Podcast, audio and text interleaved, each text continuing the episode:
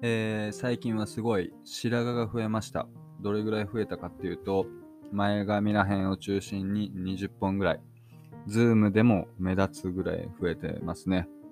なんかもともと白髪ってかっこいいなって思ってたんですよ。白髪っていうか白い髪か。で、いつから思ってたのかなって考えると、あの、ブリーチの13番隊隊長の浮竹さんが、確かあの、病気が原因で一夜にして髪が白くなってしまったんですけど、まあ、それを見てかっこいいなと思ったりとか、えー、あとあれか、あの、東京グールの金木くんが、まあ、何回か髪白くなりますけど、まあ、覚醒の合図で髪が白くなったりとかするので、なんか、まあ、僕にとって全然白髪が増えるっていうのはそんなにネガティブな意味じゃないんですけど、まあ、白髪と白い髪は違うなっていうのはすごい思いますね。はい。まあ、そんなに別に、あの、ストレスとかを感じてるわけじゃないんで、あの、なんでだろうなっていうのはすごい感じるんですけど、はい。どんどん髪が白くなっていきます。年ですかね、普通に。はい。で今日はあの、ミームっていうものについてちょっとお話ししようかなというふうに思っているんですけど、あの、ミームってちょっと聞いたことある人もない人もいるかもしれないんですが、えっと、どういうものかというと、えー、元々の意味だと、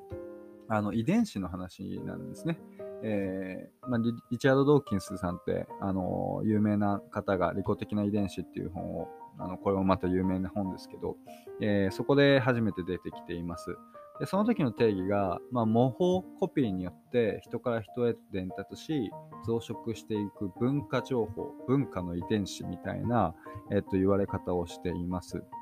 で、えっと、まあ、それがインターネットで起こることをインターネットミームとか、えー、言われるんですけど、まあ、例を挙げると、あの、TikTok とかが一番説明しやすいんじゃないかなと思います。えー、ペットボトルチャレンジみたいな感じで、あの、ペットボトルの蓋をこう、蹴って、うんちゃらするみたいなやつとか、あとは、なんだろうな、この、すごいこう、なんだろう、奇跡の瞬間を捉えるみたいな、なんか、ピンポン玉がここの中に入ったとか、なんか、適当に投げたら、バスケットトボールをなんかすごい高いところから投げたら一発で入ったとか、一発じゃないけど、あの綺麗に入ったとか、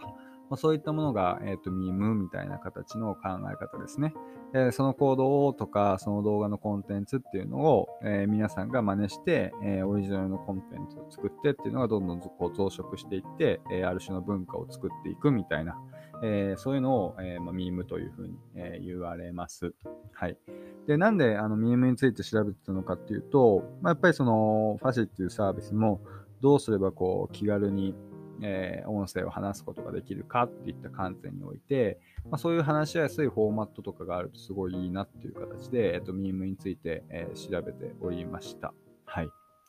で、まあいろんなことがそこでもできそうだなというふうに思っているんですけど、まあ確か、例えば、えっと、好きなものへの応援メッセージをどうぞみたいな、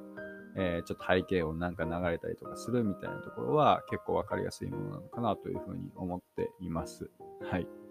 で、え、っと、これの考え方ってすごい面白いなと思っていて、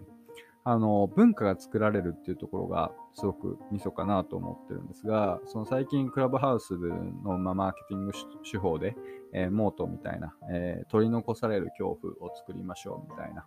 まあ、モート実はそんな、あの、心理学的にはいい意味じゃなくて、どちらかというと、こう、中毒で、あの、メンタルが病んでしまうみたいな考え方なので、まあ、僕はあんまりそのマーケティング手法としてモートっていうことを言うのはどうなんて思ってるんですけど、えー、まあ、取り残される恐怖とか、まあ、逆に言うとこう参加する嬉しさみたいので、えー、まさしくこのも、えーと、ミームが作るもの、ミームが作るものなのかなと思っています。えー、そこの文化に入るとか、文化の一つをこう自分が形作るっていう意味で、えまあ、一種の、えまあ、モートよりももっとポジティブな意味、参加する喜びみたいなところの考え方に、まあ、アップデートできるのかなというふうに思って、えー、ちょっともっと意識して、えー、調べていきたいなというふうに思っています。で、いいミームって何だろう、何なんだろうみたいなことを考えてるんですけど、まあもちろんその、あの、なんでしょうね。えー、社会的にとって悪いものであってはいけないかなと思います。なんか例えば、あの、一時期若者の自殺チャレンジみたいなところも、とか、なんか失神チャレンジみたいなのが海外で流行ってましたけど、そういうものでは確実にないだろうっていうのと、まあ文化を作るものでこう模倣しているものなので、まあ何かこう要素とか媒介しているものであったりとか、まああとはその、ノータイム、シンキングタイムゼロで、えー、コピーできる分かりやすさみたいなところってすごく重要かなと思え思います。まあそこで何を言えばいいとか何をやればいいっていうのがもうすぐに明確に分かるっていうのはそのいいミームっていうことかなと思います。でなんでかっていうと、えー、まあここで時間がかかってしまうと結局そのコピーの速度みたいなのが遅くなるのかなというふうに思っていて、まあえー、まあ、細胞分裂みたいな感じですけど、まあ、コピーする速度っていうのが速いほど、えー、そこの伝達力っていうのが、えー、まあ、文化の影響範囲、影響範囲っていうのが広くなっていくので、まあ、ここのスピード感っていうのは、まあ、マーケティング的な考え方でも、え文化をしっかり形作るっていう意味でも、えすごく重要になってくるのかなと思います。逆にコピーがすごく遅いものになってしまうと、途中で廃れてしまったりとか、えー、文化と呼べるまで広がらなくなって、えー、マノリマイノリティになって破滅するみたいな形になると思うので、まあ、ここの分かりやすさっていうのはすごく重要かなと思います。はい。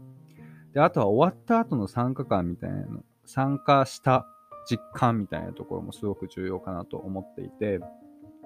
えーまあ、そこの文化の中に入っていったっていう、えー、実感ですね。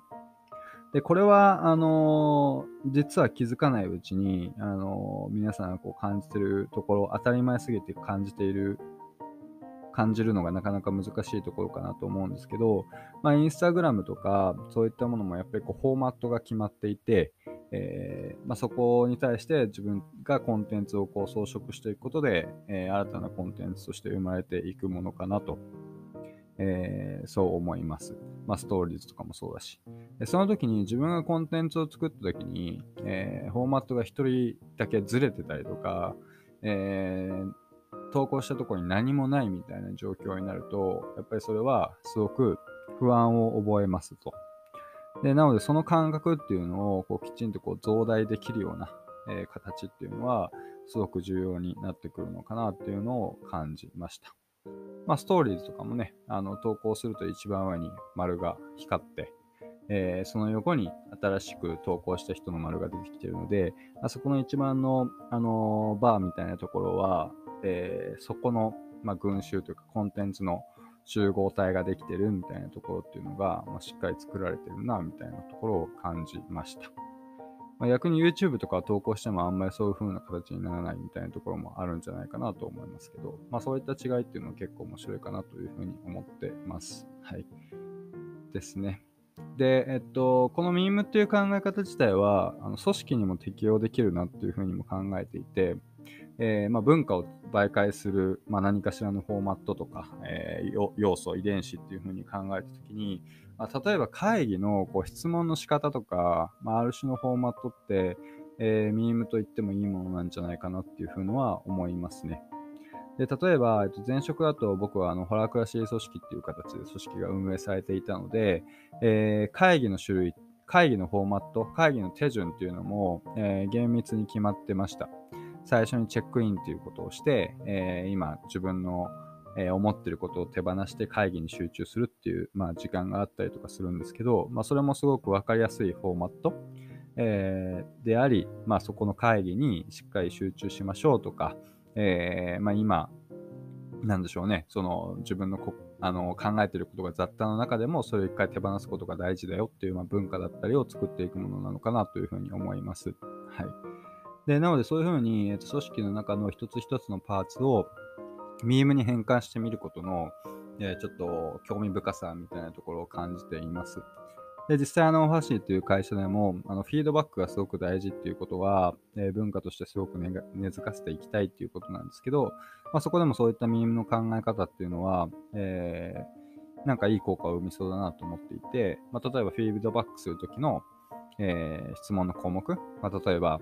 え、意思決定において大きなベッド、大きな賭けを、え、自分はしたと思いますか？他の人からどう見えてると思いますか、え、誰々さんはしてしていたと思いますか？とか、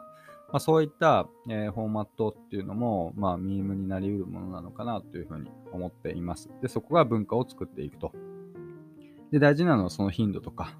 えー、なんでしょうね、えー、全員がしっかりやることだと思うので、まあ、そこら辺も意識して、ちょっとなんか今後もやっていきたいですし、えー、プロダクトっていう面でも、ミームっていうのをうまく活用して、えー、やっていくっていうののすごく重要さっていうのを最近感じています。